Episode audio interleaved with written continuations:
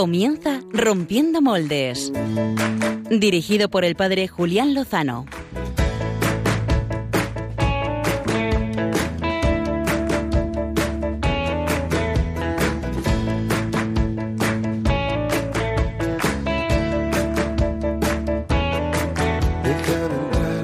donde estén tus sueños.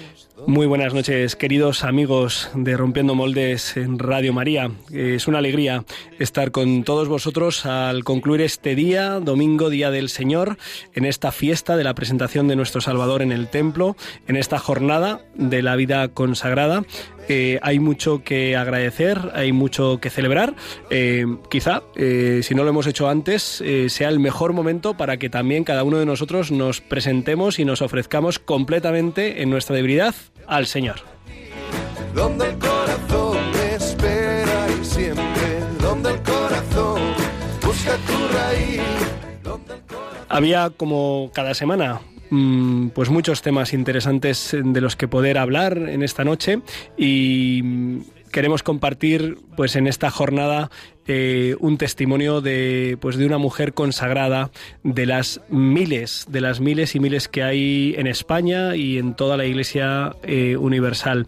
Em, no sé vosotros, eh, yo pues soy muy dichoso en este sentido porque el Señor me ha regalado la, amistad, la oración y el testimonio de decenas de, mujeres consagradas, religiosas, misioneras, em, como no pensar pues en las que están presentes en, mi parroquia, en Cienpozuelos.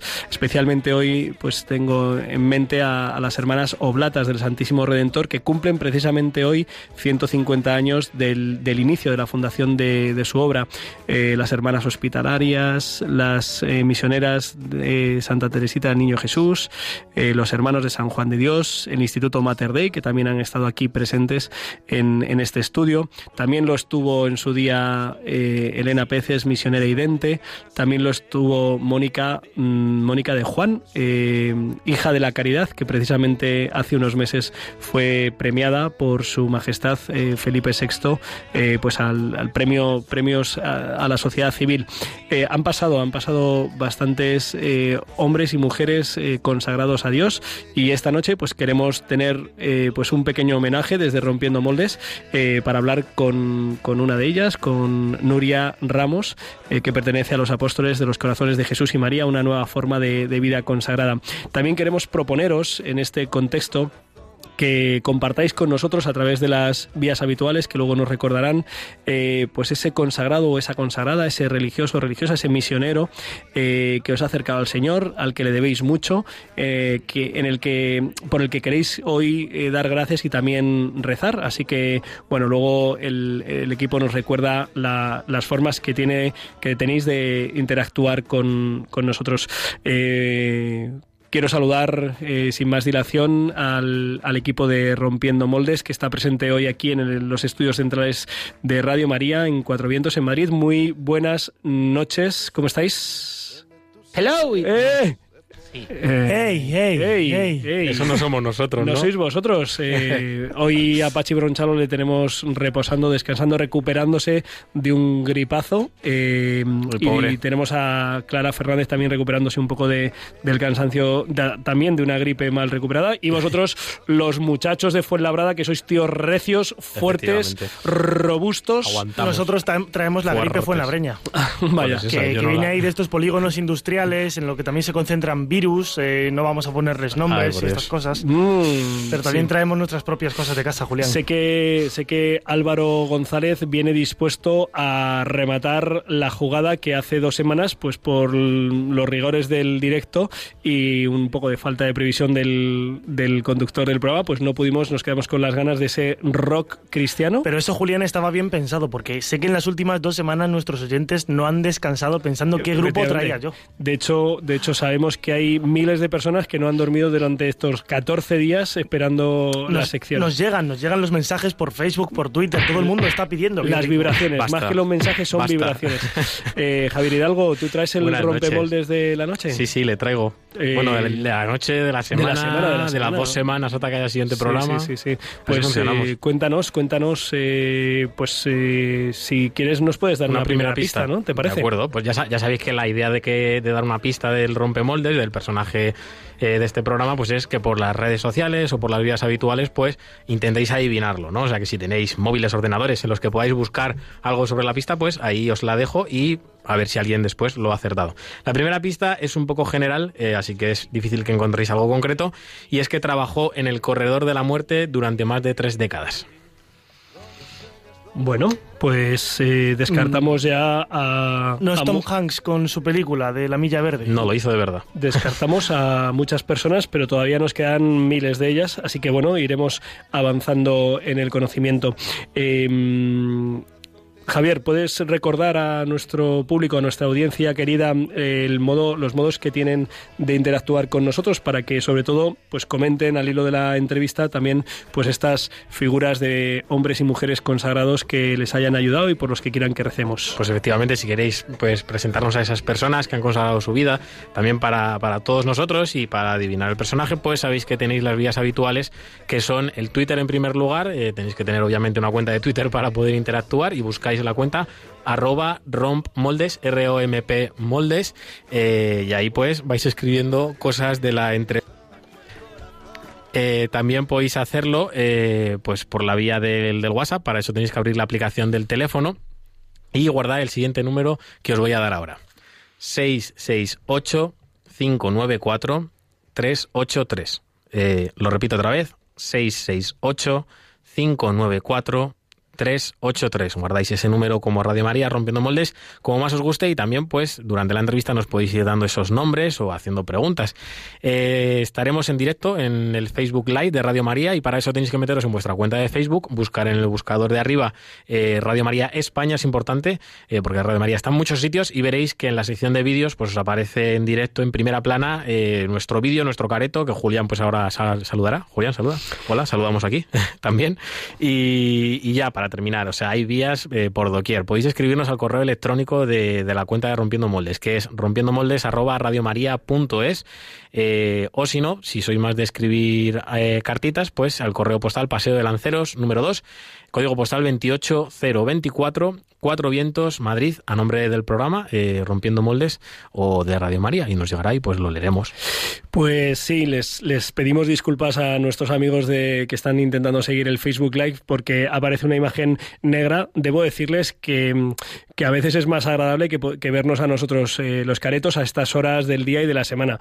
Pero bueno, em, parece ser que se escucha y bueno, pues nada, ¿qué le vamos a hacer? Pueden seguir haciendo sus eh, labores sin necesidad de de, tener que contemplar nuestro rostro. Si se arregla, pues bendito sea Dios. Y si no, pues os mandamos un fuerte saludo. Nos podéis escribir a través de esa plataforma. Antes de lanzarnos con, la entrevista, no quería dejar de, comentar eh, al hilo de esta oscuridad, de esta negritud que aparece en la pantalla de Facebook, pues como esta semana, eh, pues he visto con tanta claridad la necesidad de la luz que viene de Cristo, ¿no? Hoy muchos de los oyentes eh, que han participado seguramente en las Eucaristías, pues han podido, han podido mm, celebrar pues con esas eh, candelas, con esas velas, eh, pues esta jornada de la presentación del Señor en el templo. el pasado martes me tocaba hablar con un joven pues que le acaban de, de decir que el cáncer, que el tumor de estómago que tiene, pues, pues no tiene remedio, ¿no? Eh, es muy joven, tiene 27 años, hace tres meses que nació su segundo hijo, y me impresionaba ver eh, cómo la luz de Cristo en su vida le permitía afrontar con, con paz y con esperanza, sea cual fuere el, el desarrollo y, y la conclusión de esta enfermedad, ¿no? Unas horas antes, eh, pues hablaba con una mujer también en, el entorno de la parroquia que, pues, que ha perdido a su hijo en un accidente de tráfico, muy joven, 32 años, y, y pensaba que, pues, que el único que nos puede dar luz es otro varón también joven que murió en el momento de plenitud de su vida con 33 años y que, y que ha traído luz, ¿no? Comentabas antes los mozalbetes de Fuenlabrada, pues eh, estos temas de las gripes, tal, estamos todos pues con un poco de preocupación eh, por este coronavirus, eh, esta epidemia que se va extendiendo. Este fin de semana, ayer, por ser más exactos, eh, podía escuchar eh, la carta que una familia española ha escrito a amigos y familiares aquí. Ellos se encuentran en China, una ciudad de China, eh, ellos tienen varios hijos pequeños y muchos de allí les dicen, oye, ¿y vosotros por qué no os volvéis a, España? Resulta que esta familia, eh, en un momento determinado de su vida, hace unos años, decidió eh, ofrecerse a la iglesia para, para ir a evangelizar en aquel país asiático y allí se encuentran. No es fácil, seguro que no será fácil hacerlo. Pues en este contexto, en esta circunstancia, pues se sienten llamados a permanecer junto a los hermanos chinos y a darles una palabra y a poder iluminarles con la fe que viene de, del Señor. Pues eh, esto es la luz que hemos celebrado en este día y esta es la luz que ilumina a nuestros hermanos y hermanas eh, consagrados y es lo que queremos compartir ahora en la entrevista de portada. Vamos a ello.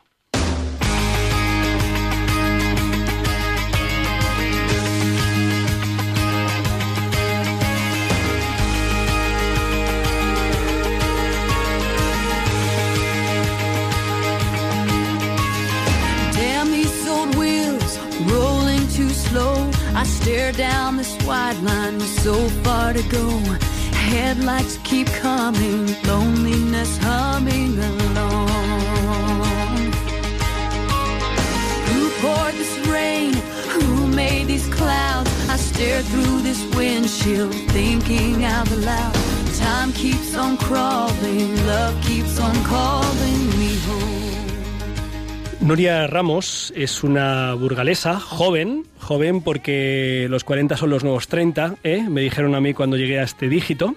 Eh, pertenece al Instituto de los Apóstoles de los Corazones de Jesús y, María, una pues mm, forma parte de las nuevas realidades de vida consagrada que sobre todo a raíz del Concilio Vaticano II pues han surgido en, la Iglesia, eh, muchas y, muy valiosas.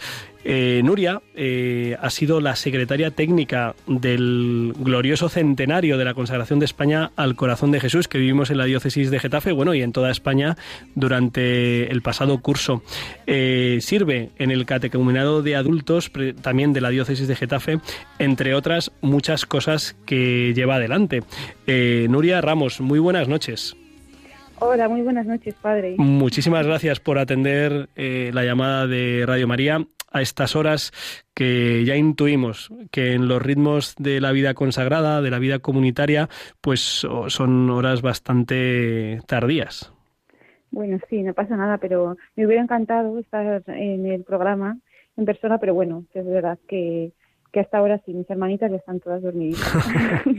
bueno, eh, Nuria, te voy a pedir que te acerques el teléfono lo más que puedas a, la, a la boca para que nuestros oyentes te escuchen alto y claro.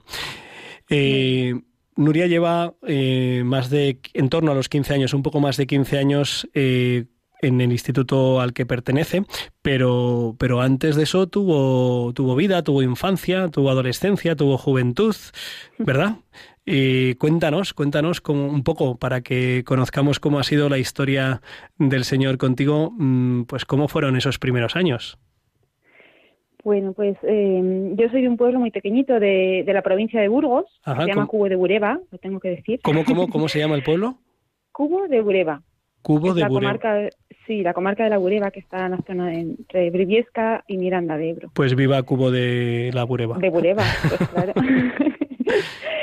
Entonces, eh, es un pueblo muy, muy chiquitito y mis padres pues me llevaban a misa los domingos, tenía una fe pero fe incipiente, una fe incipiente de misa de domingo prácticamente.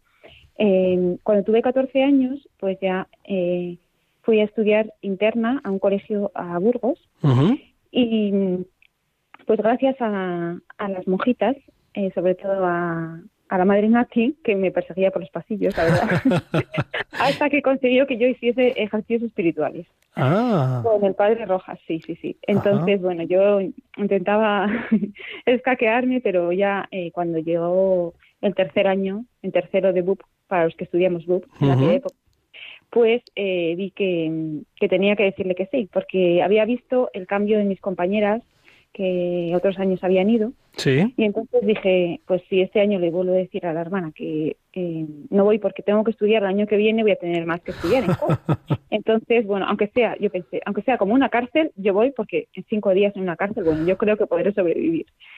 Eso, lo de la cárcel lo digo porque como era en el silencio, pues a mí se me imaginaba así, ¿no? Sí. Y la verdad es que fue la experiencia más maravillosa que, que he tenido nunca, ¿no? Porque ahí descubrí el amor de Dios, cómo es un Dios personal que me quiere a mí eh, en todo lo que hago, ¿no? Y entonces eh, empiezas a ver todo pues como una que tiene su, su, su firma, que es como, un, como una carta de amor para ti, ¿no? Entonces, bueno, pues eso fue eh, mi gran descubrimiento.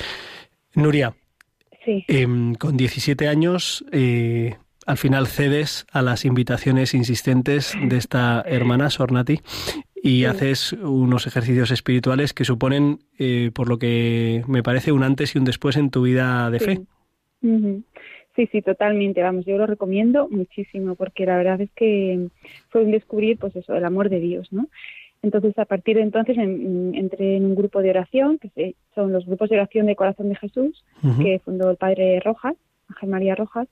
Y entonces, pues ahí yo también veía personas que, que eran distintas, que no solo se lo pasaban bien, eh, o sea, que a la hora de rezar rezaban como los que más, a la hora de divertirse se divertían como los que más, ¿no? Entonces había algo en ellos ahí que a mí me, llamaba mucho la atención. Poco a poco empecé a ir a estos grupos y bueno, pues después, eh, bueno, varios años después, cuando yo ya tenía 26 eh, años, pues eh, hicimos una peregrinación a Pared Monial y ahí, en esta peregrinación, que yo iba con otros intereses, la verdad. el Señor siempre te da la vuelta de todo. Pues en, una capilla que teníamos en la casa en la que nos quedábamos, en las algunas capillas en Pared Lemonial tienen el sagrario con forma de corazón, porque como sabéis, eh, aquí se, apareció el corazón de Jesús a Santa Margarita María de Alacoque.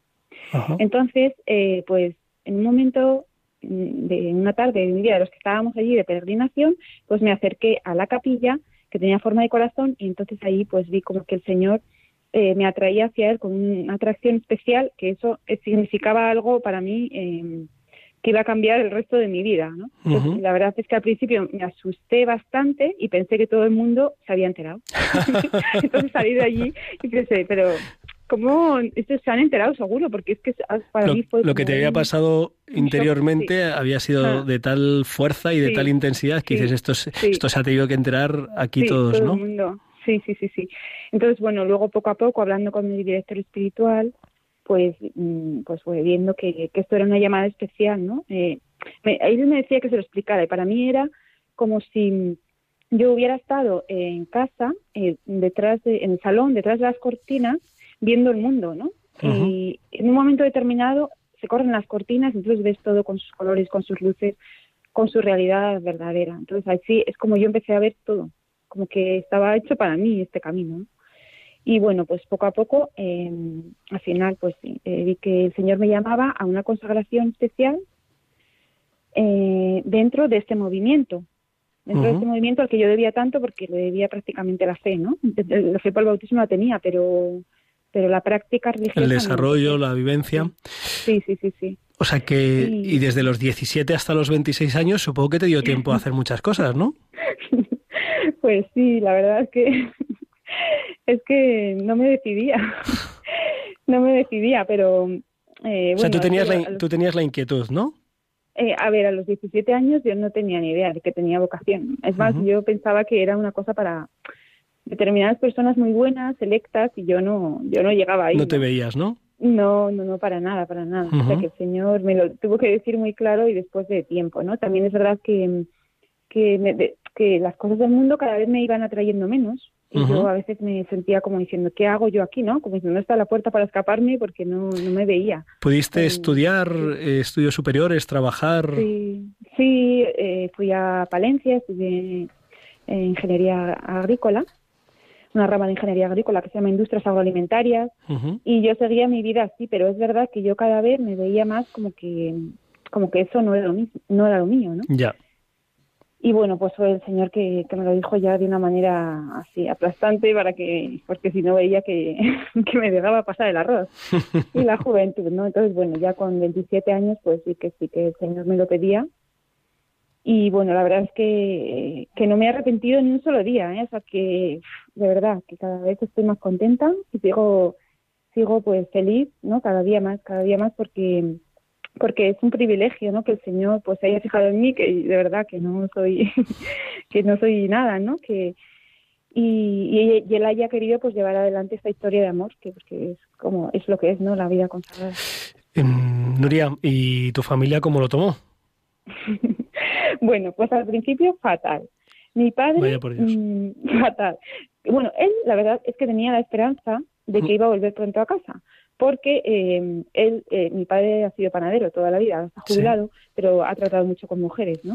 Entonces él sabía que nos íbamos a ir eh, al principio cuatro chicas a vivir juntas en una casa y decía, bueno, en dos meses estás aquí de vuelta, eso ya verás tú, porque sabía que no nos íbamos a entender, ¿no? Pero todo lo contrario, claro. Pues mm. cuando el Señor te llama, pues te pone en sitio y te pone a las personas que son las que te van a guiar hacia Él, ¿no? Nuria. Y hoy está feliz, la verdad. Ajá, hoy está feliz. Mm, intuyo por lo que me comentas que fuiste de las primeras, eh, de las primeras que comenzó este, esta nueva forma de vida consagrada. Sí, sí, la verdad es que sí. que mm, se puede decir de los de las fundadoras, estoy dentro de las fundadoras, ¿no? Eh, cuando yo entré solamente había una chica eh, porque, bueno, no sé si se ha entendido muy bien que nosotros pertenecíamos a un grupo que se llama Grupos de Oración del Corazón de Jesús. Se ha entendido, sí. sí, dentro de este grupo pues había matrimonios, jóvenes, niños y entonces había eh, no había consagradas. Entonces solamente empezó una chica dos años antes que yo que ya vio su llamada en grupos en su llamada a la consagración dentro del grupo y a mí, mi llamada fue como dos años después. Entonces, claro, era una cosa bastante novedosa que los padres decían, pero ¿dónde te estáis metiendo? ¿Qué estáis haciendo? no que ellos, para ellos era un poco extraño. Pero bueno, pues pues ahora somos, hoy gracias a Dios somos siete y bueno, pues la verdad es que todos los padres están muy contentos. Eh, ¿Cómo es un día en tu vida consagrada? Bueno, pues mira, eh, normalmente nosotros nos levantamos a las seis menos cuarto de la mañana, eh, rezamos, hacemos el ofrecimiento de obras, laudes y luego desayunamos, porque si no nos quedaríamos dormidos en la oración, lo confieso. Entonces desayunamos y después eh, tenemos una hora de adoración con el Santísimo expuesto, con incienso y todo por todo alto. Qué bien. Eh, sí, y ya a las ocho de la mañana aproximadamente, pues ya cada una se va, pues a unas eh, de las hermanas pues eh, trabajan fuera, una es médico, otras profesoras, bueno, algunas están estudiando, depende un poco de cada una, ¿no? Pero bueno, a las 8 de la mañana como que cada una empieza su vida así, las que se quedan en casa pues también las tareas de casa, ¿no? Y bueno, eh, algunas comen en casa, otras comemos fuera y por la tarde tenemos otro ratito eh, juntas, bueno, tenemos después a las 4 de la tarde la recreación. Es una cosa que no teníamos antes, pero ahora sí la hemos incluido porque vemos que es muy necesario, ¿no? Pues para hablar unas con otras, hablar de Dios, de temas que nos que nos ayudan, ¿no? A, crecer en pues en la vida espiritual y es tiempo de, estar unas con otras hablando simplemente o haciendo alguna cosa así manual pero que no te distraiga, ¿no? Sí. Y luego también tenemos otro ratito de oración por la tarde con Santísimo expuesto, rezamos el rosario juntas y, y luego a las ocho y cuarto, bueno, vamos a misa, a las que podemos juntas, pues vamos a misa de siete y media, y a las ocho y cuarto ya cenamos, que también es una cena en la que mm, al principio hacemos lectura de comedor y luego ya pues intercambiamos opiniones del día a día, nos contamos las cosas que nos han pasado durante el día, ¿no? Y luego ya, después de cenar, pues ya rezamos completas y empieza el silencio hasta después del desayuno del día siguiente que hoy lo hemos roto por una excepción importante y es que Radio María pues quería compartir en el Día de la Vida Consagrada pues mm. eh, un testimonio de, vida consagrada mm. que por lo que comentas eh, es una vida consagrada mm, pero dentro del mundo es eh, en actividades no, solo digamos intraeclesiales no sino también en, digamos en profesiones dentro de, de la sociedad. Sí, en concreto en nuestra vida consagrada sí, em, pues hay cada una en su, en su trabajo, que algunas que trabajan trabajamos fuera de casa. Yo, por ejemplo, estoy trabajando, como bien decías, en el obispado, ¿no? Y hay otras, pues, que, otras profesoras, doctoras, allí, pues se trata de ser como la levadura en medio del mundo, que es lo propio de, de, los laicos, ¿no? De los laicos, de la vida laical. Y entonces, pues se trata de eso, de ser levadura y de ser fermento allí donde pues para, para, para transformar la sociedad, ¿no? para llevar el reino de Dios allí desde dentro de la sociedad. O sea que es una, una realidad de estas nuevas realidades de eh, laicales, pero con consagración, laicos consagrados. Em, yo sé que has pasado en estos 15 años de, de, vida de consagración, de preparación y después de, pues de los votos, em, has vivido muchas cosas. Eh, yo soy testigo de algunas. Por ejemplo, la Jornada Mundial de la Juventud de Madrid 2011 y luego pues la gran misión que hubo en la diócesis de Getafe y también hace unos meses pues el centenario. Supongo que tendrás pues muchos regalos que, que Dios te ha dado en el corazón y en la mente y en la retina. Eh, cuáles han sido las cosas más bonitas que has vivido mm, pues consagrada, consagrada a Dios? Uf, es muy difícil de sintetizarlo porque la verdad es que, que cada día es un, es un regalo del Señor, ¿no? que pasa que a veces estamos un poco ciegos y no lo vemos, pero, pero es verdad que, no sé, mm, es que son tantas cosas, por ejemplo, la consagración, la renovación de la consagración para mí ha sido pues un, un regalo inmenso, ¿no? Porque, porque es lo propio nuestro, el corazón de Jesús, ¿no? El que, que quiere que estemos con Él ahí, que, que participemos de su amor, que quiere, que quiere, pues eso, que estemos con Él, luego nos quiere lanzar al mundo.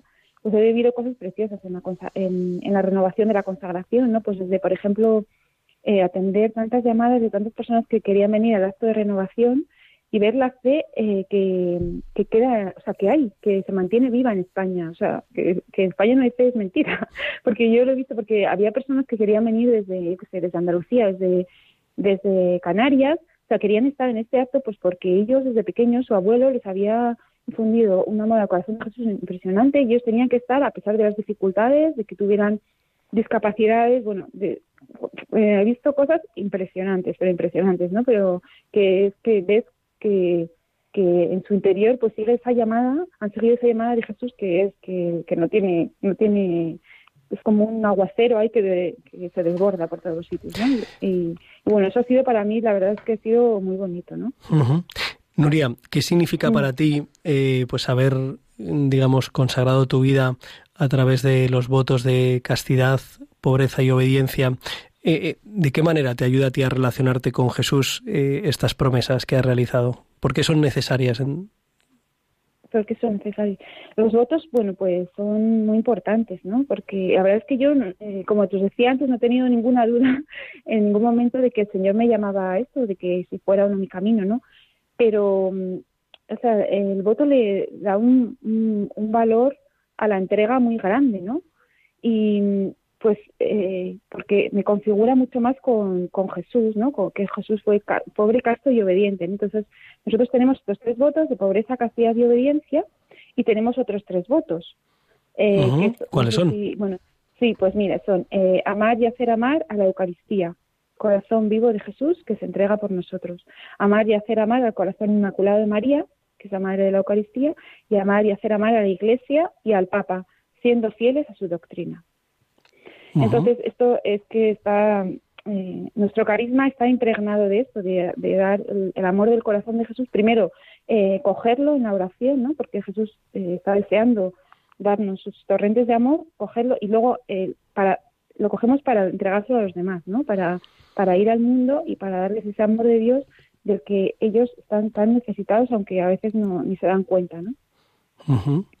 Entonces, bueno, pues los votos es que te, te configuran, como, o sea, es que como, como tu, configuran tu vocación y tu persona y tu y todo, ¿no? O sea, es que es como lo, lo propio, lo propio de, esa vocación. Nuria, eh, tú eres tú eres mujer y pues pues la, mujer, tiene, bueno, y el hombre también, han sido creados por Dios eh, para el amor y, hay una dimensión muy, muy importante, muy fundamental, que es, que es la maternidad, la transmisión de la vida, de la fecundidad. Em, ¿De qué manera mm, vive una mujer consagrada esa, esa dimensión a ser fecundo, a dar vida y a cuidar vida? Pues aunque parezca una renuncia, eh, no, la verdad es que no se vive como una renuncia, sino como una oportunidad, porque en realidad eh, no eres madre física de tres, cuatro, diez niños, ¿no? sino eres que eres madre espiritual de muchísimos más. Entonces, eh, la verdad es que el Señor como que te colma mm, esa, necesidad de afectos o de, de cariño, de no físico, y es algo pues mucho más elevado, mucho más espiritual, pero que te llena muchísimo más creo. creo que, porque como la otra parte no lo he vivido, pero, pero vamos, que, que no es que tengas carencias afectivas ni, de ningún tipo, sino que el Señor te llama a algo y Él eh, colma todo eso, pero con muchísimas creces. ¿no? Entonces es verdad que pues hay muchas personas a las que, por ejemplo, los diriges espiritualmente y es que eh, yo los considero mis hijos. Em, Nuria, eh, hay mujeres que dicen que las mujeres en la Iglesia están pues eh, discriminadas u oprimidas porque pues no pueden ser sacerdotes, porque no mm, hay ámbitos de poder. Em, ¿Tú cómo vives todas estas cosas? Pues a ver, eh, las mujeres en la Iglesia tienen muchísimas oportunidades, muchísimas. O sea, es que hay un campo infinito, ¿no? De desarrollar múltiples tareas y eh, pues claro, pues el sacerdocio está reservado a los hombres, pero no pasa nada. Quiero decir, no pasa nada que, que esto es, no quita para que nosotros podamos desarrollar, eh, se pueda estudiar, se pueda eh, se pueda ayudar, se pueda catequizar, se pueda llevar el reino de Dios, pues mm, allá por donde vamos, o sea, por todo el mundo, ¿no? Por todo el mundo y más allá, que no, que eso no, que la Iglesia para nada es eh, te, dice como eres mujer no puedes hacer nada no o te, te corta te corta las alas o te pone límites no es que el campo es infinito Nuria, tenemos que ir terminando. Eh, me gustaría, me gustaría que a los eh, oyentes, entre los oyentes, pues tenemos, sabemos que tenemos a la abuela de Pachi Bronchalo, aunque bueno, hoy como no está Pachi, no sé si estará, eh, pero también sabemos que está, pues nuestras madres, las madres de los que, de los tres que estamos aquí, que, que, en fin, que te, te, vamos a decir, madre no hay más que una, y los padres seguramente también estén por ahí atentos. Pero bueno, que aparte, además de ellos, pues hay adultos, hay mayores, hay jóvenes. Eh, seguramente entre ellos haya personas, yo pensaba hoy, ¿no? Que conozco a bastantes personas buenísimas que, que, no han terminado de encontrar, digamos, como su, su modalidad en la vida cristiana, pues, eh, o el matrimonio o, la consagración, eh, que no sé hasta qué punto les ha faltado como, como audacia o confianza o valentía o disponibilidad para decir, venga, Señor, eh, ¿qué, ¿qué, me pides, no? y luego habrá jóvenes que estén, pues como tú, con 17 años o con veintitantos años, con inquietudes, pero con más miedo que Carracuca. Eh, bueno, eh, di, di, ¿qué les dirías? ¿Qué les dirías en relación a esta propuesta, a esta invitación, a este modo de vida de entrega, de intimidad, de especial consagración, que es precisamente la vida a través de los votos religiosos o consagrados? Pues yo diría, como decía Juan Pablo II, no tengáis miedo, porque a veces el miedo es cierto que nos paraliza, ¿no? Y hay que superarlos, hay que superarlo porque más allá, detrás de ese miedo está Jesús. Entonces Jesús es, eh, es lo más, es el más, ¿no? Es el que todo lo puede, eh, te quiere y te ama y es que te conoce mejor que nadie. Entonces no hay que tener miedo, es que hay que lanzarse sus brazos y decir, mira, Señor, voy allá. Si me, si me equivoco por este camino, pues ya me mostrarás cuál es el correcto, ¿no? Pero, pero no quedarse así como sin hacer nada, porque entonces al que no hace nada nunca le pasa nada. Claro, así es, ¿no? O sea, que, es que es así. Em, hay que hay que lanzarse porque Jesús es que está muy necesitado también de, de, de ti, ¿no? De ti y de mí, de cada uno de nosotros. Somos, mm, es verdad que somos malos instrumentos, pero Jesús es que nos necesita para evangelizar al mundo, porque es que el mundo se está muriendo de, de tristeza, de pena, de, de dolor y no hay nadie que le lleve el mensaje de Jesucristo. Entonces Jesús es que está diciendo, venga, que añoro que vengáis de mí, venga, venís a mí, venís a mí. O sea, que, que yo les diría que hagan mucha oración que se pongan en manos un buen director espiritual y que se lancen, o sea, que no que no se queden encogidos y sin hacer nada porque porque es que em, lo que ellos no hagan nadie lo va a hacer, va a quedar ahí sin hacer. Nuria, para terminar, queremos eh, que escuches un, comentario que nos ha llegado eh, de los oyentes, eh, que Javi, que nos ha llegado, Javi. Pues buenas noches Nuria, te leo desde WhatsApp, eh, nos escribe José Luis desde Madrid y dice mi admiración a Nuria dándose a los demás, que es darse a Dios, renunció muy seguramente a placeres o escogió el camino hacia Dios, ser como ella es dar amor al prójimo. Pues vamos a, vamos a intentar seguir viviendo esto, ¿verdad? Eh, Nuria Ramos, eh, apóstol de los corazones de Jesús y María, una nueva eh, forma de vida consagrada en la Iglesia, eh, presente en la diócesis de Getafe, afincado en Villaviciosa de Odón.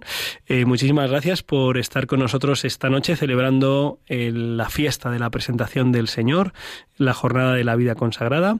te aseguramos oraciones y te pedimos las tuyas, que pues que seguro que en esa intimidad con el Señor, pues tienes la posibilidad de presentársela muy cerquita. Pues muchísimas gracias a todos de verdad por darme esta oportunidad que yo creo que ha sido totalmente providencial en este día y contad con mis oraciones desde hoy y bueno que animo a que sigáis rompiendo muchos moldes. Un abrazo muy fuerte Nuria, muchas gracias. Igualmente. Adiós pues eh, tenemos que mm, tenemos que dar una segunda pista. Después de este mm, así baño de pues de, de, presencia de Dios en medio del mundo no eh, en esta pues eh, esta hermana consagrada Javier Hidalgo nos has dicho que el rompemoldes de esta semana estuvo en el corredor de la muerte durante muchos años bueno, y, que la, y que la Iglesia discrimina a la mujer, porque no es él, es la rompemoldes de hoy, que estuvo eh, durante más de tres décadas en el corredor de la muerte. Además, eh, su misión fue acompañar a los condenados a muerte durante la última etapa de su vida. La última pista os prometo que si googleáis seguramente encontréis algo. Oye, yo quiero aprovechar, Julián, te corto, y decir eh, que yo, pues, como estábamos, como no hemos aquí recibido nada de personas, pues yo sí que quiero decir de una persona que, bueno, tengo, tengo varias en la cabeza, ¿no? Pero son dos personas en concreto de una fraternidad de aquí que tenemos en Getafe, que es la Fraternidad Seglar en el Corazón de Cristo, que pues a mí me han ayudado mucho en mi vida, sobre todo de joven, y a día de hoy las sigo teniendo en mi vida. Son dos mujeres, pues eso, que por las que pido habitualmente, y ahí las dejo. No digo el nombre por si acaso ya se pudieran, que no creo, vamos. Pero, y sobre todo porque han dedicado su vida a los, a los más jóvenes, y en mi época pues me ayudaron mucho. Ahí dejo, les doy las gracias desde aquí, rezo por ellas, y lo dejo ahí tirado. Pues vamos a mover un poco el ritmo, el esqueleto con los biorritmos de esta noche.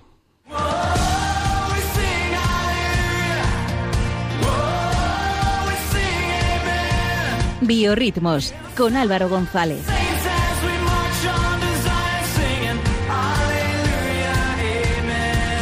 Singing Aleluya, Amen. Aleluya, Amen, queridos amigos rompedores. Uf, no sé qué tengo en la garganta. Echaba de menos el Aleluya, Amen.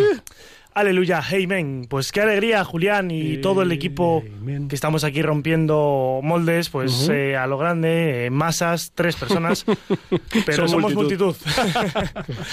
Eh, bueno, como os adelantaba la semana pasada, que hemos tenido mucho hype para, para conocer a este grupo, os traigo la historia de un grupo de rock que se curtió en España en salas de concierto de todo nuestro país que han teloneado a grandes artistas de, España y que renunciaron a su carrera para cantar a Dios. ¿Tenéis alguna idea de por dónde pueden ir los tiros? Ni idea.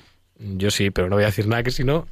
Tú no hagas spoiler, Javi, que están los oyentes aquí ya eh, pues eh, lo que os contaba es el origen de Aira, que llegan a Biorritmos con tres grandes temazos. No os asustéis por el pasado rockero que tienen, porque sus canciones están cuidadas con esmero y hechas para pensar en Dios y ser conscientes de su grandeza y de cómo nos quiere. Este primer tema suyo se llama Como tú me soñaste. Como tú me soñaste, quiero ser como tú me soñaste con un corazón puro, mi Dios, que llore y querría como tú me soñaste. Con unos ojos grandes que admiran la belleza de tu creación. Y una boca que hable de amor, de buena noticia de consolación.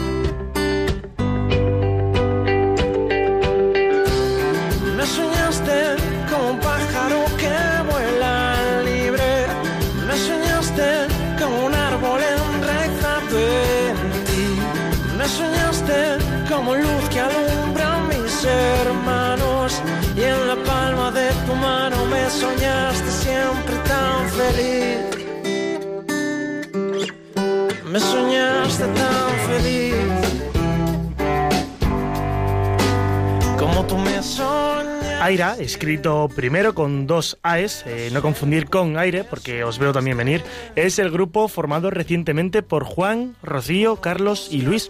Todos ellos comenzaron a hacer música juntos después de conocerse en los grupos Loyola de los Jesuitas. Sus trabajos gustaban a sus amigos y probaron suerte en el mundillo y ganaron pequeños concursos nacionales y comenzaron a sonar en las radios nacionales. Eh, la banda por aquel entonces se llamaba Jelly Ballet, que viene a ser así como una bala de gominola de gelatina, y sonaba auténtico rock and roll en míticas salas de conciertos de la capital y de otros lugares de España. Llegaron incluso a tocar en Francia y en Eslovenia y telonearon a Mago de Oz, Celtas Cortos o Los Secretos. Pero antes de que su carrera se consolidara, la voluntad de Dios les cambió el rumbo. Fue creciendo su interés por la música católica y decidieron dar el salto para revolucionarla. La siguiente canción es un buen ejemplo de ello, porque se llama Si tú supieras y pretende ser una carta de Dios a ti, como persona, en la que te habla de cómo te quiere, de ese amor que no es humano y que cuesta tanto entender y creernos, según afirma el cantante.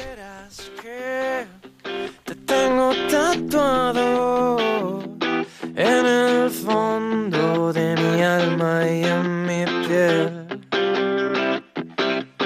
Que amo todos y cada uno de los cabellos de tu pelo, igual que el viento ondea a todos sin distinguir. Que conozco tus anhelos, a los monstruos y los miedos que te impiden acercarte más a mí.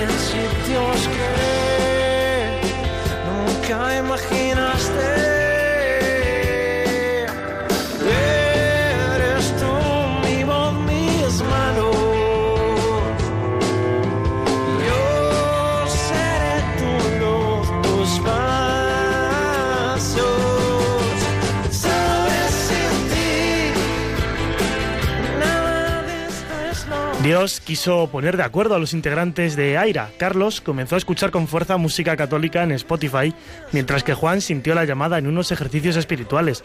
Él quería ser estrella de rock, aunque eso era algo que no casaba con formar una familia y con el estilo de vida cristiana. En esos ejercicios, Juan compuso una canción. Era una pieza que encajaba también en las nuevas inquietudes de Carlos y todos decidieron dar el paso y responder así a la inquietud que Dios les estaba despertando. Por el momento, Aira tiene publicadas cuatro canciones en las plataformas digitales habituales, YouTube, Spotify, eh, y aún les queda una en el horno pendiente para hacer pública en las próximas semanas. Ellos tienen muy claro que su misión es transmitir el amor de Dios en sus letras para que la gente se acerque un poquito más a Él. Pero también tienen claro que lo que tienen que hacer es componer música con calidad sonora y ofrecer profesionalidad y un buen trabajo al Señor y sus fans. El último tema eh, de Aira, que en el que os dejamos ahora, lo han sacado hace tan solo tres días y es una versión rockera adaptada del Salmo 139. Se llama Dios, a Dios, bueno, dime a dónde iré. Tú me sondeas, me conoces, dime a dónde, dime a dónde iré. Me cubres con tu palma y conoces mis palabras, dime a dónde, dime a dónde iré. Lejos de tu mirada, lejos de tu mirada, dime a dónde.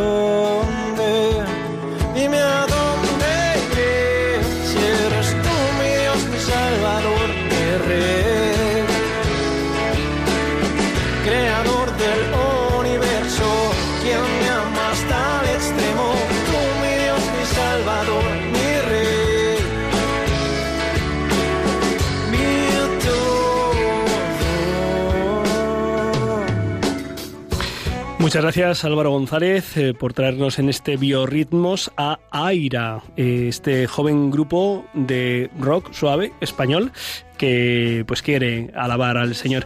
Eh, nos queda la última pista, Javi a ver si lo adivinamos en esta. Pues os doy la última pista que en el- entre que os la doy aparece la cabecera y me pongo a hablar, a lo mejor encontráis algo. Eh, recordad que ha trabajado en el, corredor de la, en el corredor de la muerte durante más de tres décadas, que su misión era acompañar a los condenados a muerte y ha sido además elegida una de las 100 mujeres más influyentes del 2019 según una lista que publica anualmente la BBC. Venga, pues vamos a descubrirla.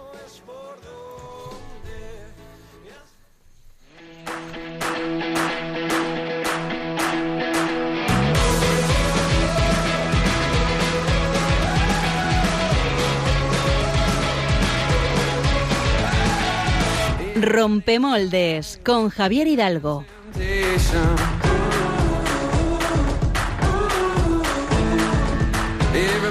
Bueno, bueno, pues eh, ha venido el programa lleno de, de mujeres grandes. Hemos tenido a Nuria, ahora vamos a conocer a otra, a otra gran mujer. En el grupo de Aira también hay una mujer, ¿no, Ruki? Hemos visto. Así o sea que, que para que luego se diga. Eh, pues nada, os saludo a vosotros, equipo de Rompiendo Moldes, aunque ya llevo viendo las caras 45 minutos, y a la gente que nos escucháis. Y bueno, ¿qué? ¿Habéis conseguido adivinar el personaje? Aquí lo No, tienen fácil estamos, porque... estamos deseando escucharlo. porque Yo lo tienen estoy en el siendo guion. legal y no lo estoy leyendo. Claro, Javi. pero lo tienen en el guion y saben quién es. Lo que voy a hacer hoy es que voy a dejar que se presente ella misma, vais a escucharlo en inglés, así que luego os traduciré un poquito, pero no os preocupéis que se la, se la entiende bien. I'm Sister Gerard Fernandez, a Good Shepherd sister. I belong to the congregation of the Good Shepherd Sisters, which is worldwide. I'm from Singapore, born, bred, bred and buttered in Singapore. Pues os traigo esta noche a la hermana Gerard Fernández, que es una monja de Singapur, como ella misma acaba de decir, cuando se presentaba, que durante más de 30 años ha consagrado su vida eh, a las personas que están rotas. La hermana Fernández, sin buscarlo y desde uno de los sitios a priori menos llenos de amor o de esperanza del mundo, ha sido considerada una de las 100 mujeres más influyentes del 2019, según un listado que publica la BBC cada año. Cuenta que cuando ella era pequeña, con unos seis añitos, su padre, que era secretario de un juez, y para mejorar su inglés, les obligaba a recitar versos en este idioma. Una mañana eh, a Gerard le tocó recitar la siguiente frase. Te envío a la prisión de Sing Sing y allí serás ahorcado, demacrado y descuartizado. Sing Sing, para quien no lo sepa, es uno de los penales más conocidos y temidos de Estados Unidos, donde las condenas a muerte se cuentan por centenares. Pero al leerla para sí no le gustó nada y en su lugar recitó los primeros versos de la oración de la salve. Dios te salve, Reina y Madre de Misericordia, vida, dulzura y esperanza nuestra. Esto con seis añitos. Su padre obviamente se quedó a la vez atónito y encantado de que su hija hubiese memorizado esas frases de la oración. Con 18 años entró en la congregación de las Hermanas del Buen Pastor y desde el principio, aparte de su formación como religiosa, se dedicó a las personas con problemas, adolescentes, drogadictos, familias en situaciones complicadas, presos, y estos últimos han ocupado gran parte de su vocación. Como ella misma dice, ha estado dedicada a las personas rotas por el pecado. En 1981 tuvieron lugar los asesinatos de Toapayo, eh, en los cuales hubo tres involucrados, un hombre y dos mujeres. No voy a entrar en detalles porque es un tema un poco escabroso y no son horas, pero este suceso conmocionó y mucho al pueblo singapurense. Os cuento esto porque la hermana Gerard conocía a Catherine Tang, que fue una de las mujeres que acudió en su adolescencia al centro vocacional donde ella trabajaba, eh, y una de las mujeres implicadas en este asesinato. Y también conoció a los niños que fueron asesinados, perdón, dos niños. La hermana que ya servía en cárceles de Singapur, donde acompañaba especialmente a drogodependientes como consejera, escribió a Catherine eh, una vez fue arrestada para poder visitarla. Hasta pasados seis meses no pudo hacerlo y en su primer encuentro la hermana recuerda cómo la muchacha le miró con sus ojos tristes y le dijo, Hermana, usted no me ha condenado, ayúdeme a cambiar. Y durante siete años acompañó a Catherine y más adelante también a Joe, la otra mujer cómplice del asesinato. En 1988 ambas finalizaron su paso por el corredor de la muerte. Os recomiendo que veáis un cortometraje llamado Sister, está en YouTube, eh, dirigido por Chai Ji Wei Eh, de todas maneras os dejaré el enlace en Twitter y si lo buscáis lo vais a encontrar. Esta es realmente una historia trágica, pero no termina aquí. La hermana ha acompañado durante más de tres décadas a un total de 18 presos condenados a muerte. Escuchando, rezando, acompañando, incluso cantando para ellos, la hermana Gerard, que obviamente está totalmente en contra de la pena de muerte, ha dedicado su vida a estas personas rotas por el pecado y que para la sociedad están totalmente sentenciadas. Pero ella recuerda con alegría cada vez que una de estas personas le ha dicho que ha recuperado la esperanza, porque para Dios, que es amor, no hay vida que no pueda ser rescatada. But I, I remember uh, there was one inmate. Uh, En este audio, eh, la hermana nos cuenta cuando una vez se encontró con uno de los presos que pidió hablar con ella la víspera de su ejecución. Las ejecuciones en esa cárcel son los viernes por la mañana y él pidió hablar con ella en la tarde del jueves. Cuando se encontró con él, le dijo, eh, hermana, mañana estaré con Jesús en el cielo y le contaré todo sobre usted, no se preocupe. Sorprendida, ella pensaba, él estaba pidiendo por mí, cuando el que estaba en una situación comprometida y mucho era él.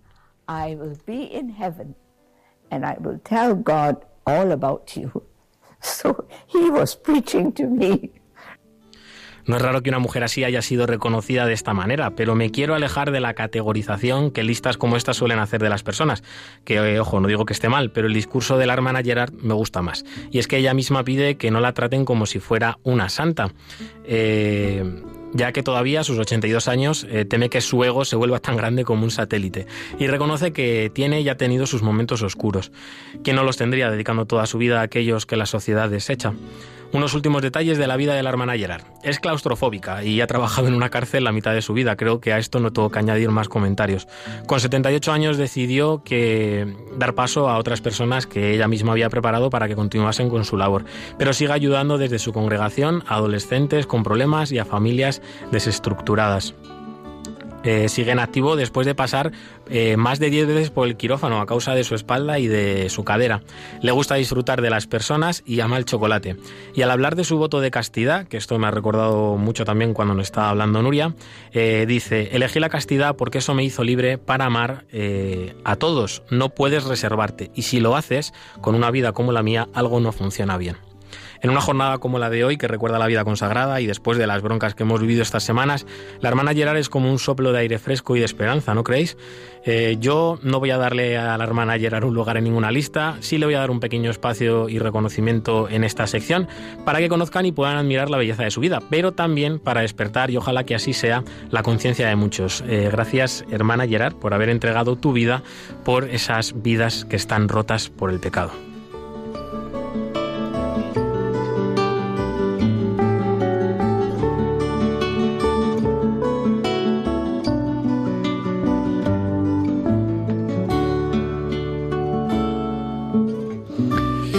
Pues qué testimonio más bonito en este día de la vida consagrada, por Dios. Eh, nada, totalmente desconocida para mí, eh, como hay millones, eh, millones de, de personas eh, que movidas por el amor a Dios y por el amor a, a los, a los hermanos. Eh, yo no quiero dejar terminar este programa en el que, pues desgraciadamente, a pesar de nuestras intenciones de poder abrir los micrófonos, pues no va a ser posible porque hemos llegado prácticamente ya al, al final de nuestro programa. Eh, no quería no quería dejar de bueno pues de dar gracias a Dios y de pedir por todas estas eh, pues personas eh, consagrados y muy especialmente consagradas y religiosas eh, pues eh, no sé si conocen lo que es la figura de las capellanas las capellanas son religiosas de clausura que pues mm, si se les pide tienen pues como un espacio especialmente reservado en su oración y en sus sacrificios para encomendar y rezar pues por, por algún fiel. En el caso de los sacerdotes, como saben que pues eh, pues somos flojetes, el Señor ha, es- ha escogido la basura del mundo, lo que no cuenta y lo que no vale para manifestar que es él el que hace la obra, pues lo que digo que a los sacerdotes muchas religiosas, muchas órdenes eh, tienen una especial delicadeza y oración por nosotros. Yo tengo que dar gracias pues a la hermana Aránzazu, Clarisa de Soria y a la hermana María del Carmen, Carmelita descalza en el convento de Malagón, pues porque llevan años eh, rezando por mí, entregándose por mí y a tantas y tantas eh, otras y otros que con su testimonio diario de entrega, de fidelidad, de, de ser luz, de, de, ser esa, esa vela eh, que se va consumiendo, pero va alumbrando a tantos y también dando calor en este mundo muchas veces solo, eh, oscuro y frío. Así que muchas gracias a todos los consagrados de la Iglesia. Ojalá sean muchos los que deseen tomar el testigo de esta hermana que escuchábamos ahora, Gerard, eh, y de tantos eh, hombres y mujeres misioneros, contemplativos, de vida activa, de la educación, de la sanidad. Eh, el mundo necesita tener la luz de Cristo en todos sus ámbitos. Así que bueno, hemos llegado, hemos llegado hasta aquí, hemos llegado al final de nuestro espacio. Damos gracias a Dios por haberlo podido compartir y espero que les haya podido ayudar a escuchar el testimonio de Nuria Ramos, de los corazones eh, apóstol de los corazones de Jesús y María, y también pues lo que hemos compartido el equipo Álvaro González, que ha llevado las manijas del programa. Muchas gracias, Álvaro. Y muchas gracias Javier también por estar al tanto de las redes sociales y traernos al rompedor de la semana. Eh, no olviden que con el Señor seguro lo mejor está por llegar. Radio María, Rompiendo Moldes. Un programa dirigido por el padre Julián Lozano. Donde estén tus sueños, donde tus anhelos se ponen al sol. Déjame estar donde tantas veces piensas que no puedes, tal vez pueda yo. Déjame que sea yo tu fortaleza, déjame vivir allí donde brota todo, donde nace todo, justo en la raíz, donde el corazón empezó a latir, donde el corazón espera y siempre donde el corazón busca tu raíz, donde el corazón te mueva y lleve, donde el corazón, donde el corazón. En tus desengaños para repararlos y ser tu motor. Déjame estar donde no hay remedio donde estén tus miedos, encontrar valor. De tu confianza brota esperanza si te dejas ir.